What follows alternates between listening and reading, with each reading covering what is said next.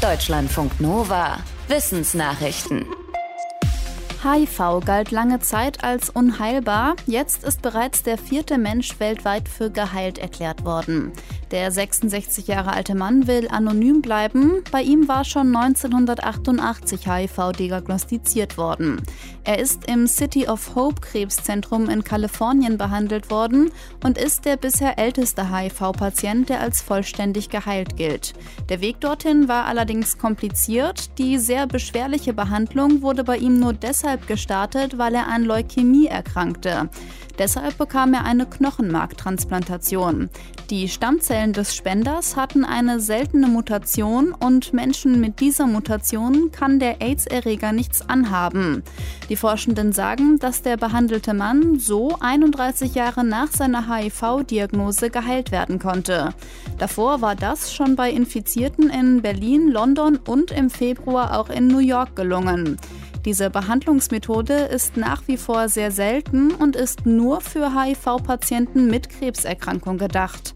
Wegen starker Nebenwirkungen ist sie für die meisten HIV-Infizierten keine Option. Heute ist der globale Erdüberlastungstag. Das heißt, heute haben wir auf der Erde alle Ressourcen aufgebraucht, die der Planet in einem Jahr auf natürlichem Weg ersetzen kann. Ab jetzt bis Ende des Jahres verbrauchen wir sozusagen mehr Ressourcen, als uns eigentlich zur Verfügung stehen. Zum Beispiel fischen wir zu viel, holzen zu viel ab und nutzen zu viel Landfläche. Laut der Organisation Global Footprint Network ist das besonders bei Industriestaaten so. Eigentlich bräuchte die Weltbevölkerung für ihren hohen Ressourcenverbrauch 1,75 Erden. Deutschland hatte für sich allein genommen schon im Mai den Erdüberlastungstag erreicht. Seitdem Umweltexpertinnen und Experten mit dieser Berechnung begonnen haben, verschiebt sich der Tag fast kontinuierlich immer weiter nach vorne im Jahresverlauf. Vor 20 Jahren lag der globale Erdüberlastungstag noch auf dem 23. September und damit fast zwei Monate später als heute. Als die Menschen damit begannen, sich zu küssen, da verbreitete sich auch die Krankheit. Das vermutet ein internationales Forschungsteam in einer neuen Studie zu oralem Herpes. Die Forschenden haben rund 3000 DNA-Proben von archäologischen Funden analysiert. Dabei fanden sie das Herpesvirus nur in vier Fällen. Die älteste Probe stammt von einem Mann aus der russischen Uralregion in der späten Eisenzeit vor etwa 1500 Jahren. Die ältesten Gendaten für Herpes stammen von einer Probe aus dem Jahr 1925. Deshalb schreiben die Forschenden im Fachmagazin Science Advance, dass vor etwa 5000 Jahren etwas passiert sein muss, durch das sich ein Herpesstamm stark verbreiten konnte. Sie vermuten, dass dieses Ereignis ein neuer Brauch war, der damals aufkam, nämlich das sexuelle und romantische Küssen.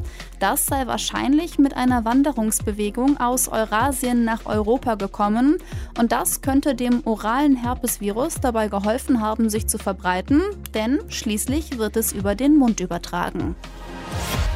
Von hoch oben ins Wasser springen kann ganz schön riskant sein. Und zwar nicht nur, wenn man das Gewässer nicht kennt, sondern einfach wegen des Aufpralls auf der Wasseroberfläche. Ein Forschungsteam aus den USA hat untersucht, ab welcher Höhe ein Sprung ins Wasser für den Körper gefährlich wird.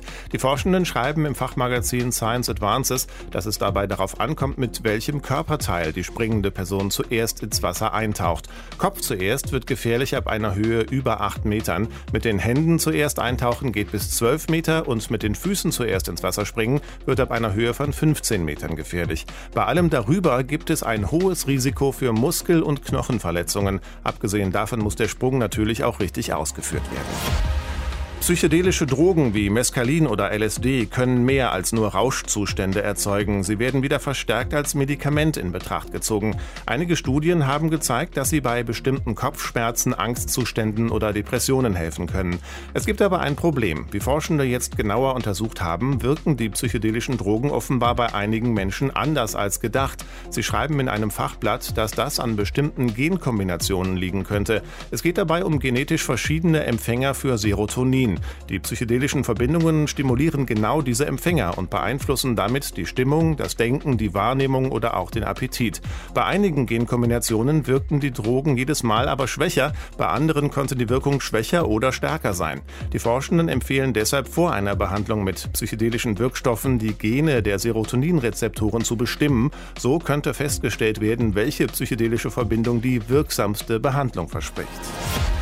Seesterne sterben seit fast zehn Jahren an einer rätselhaften Krankheit und jetzt sind die ersten Fälle auch in Europa entdeckt worden. Darüber schreiben drei Forscher im Fachmagazin Biology Letters. Sie hatten für ihre Studie Seesterne vor der Ostküste Irlands aus Krabbenkörben gesammelt und mit ins Labor genommen. Alle Exemplare gehörten zur Art des gemeinen Sonnensterns, der oft rötlich gefärbt ist und acht bis 14 Arme hat. Die Biologen setzten diese Seesterne in Meerwasseraquarien und beobachteten sie. Nach einigen Tagen Tagen traten bei den anfangs gesund wirkenden Tieren erste Symptome der rätselhaften Krankheit auf, die Sea Star Wasting Disease genannt wird.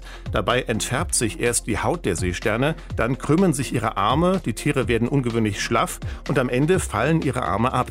Bei der Studienbeobachtung im Labor starben am Ende zwei Drittel der Seesterne. Die Studie zeigt, dass auch in Europa heimische Arten anfällig sind für die Krankheit. Möglicherweise ist sie hier auch schon deutlich weiter verbreitet als angenommen.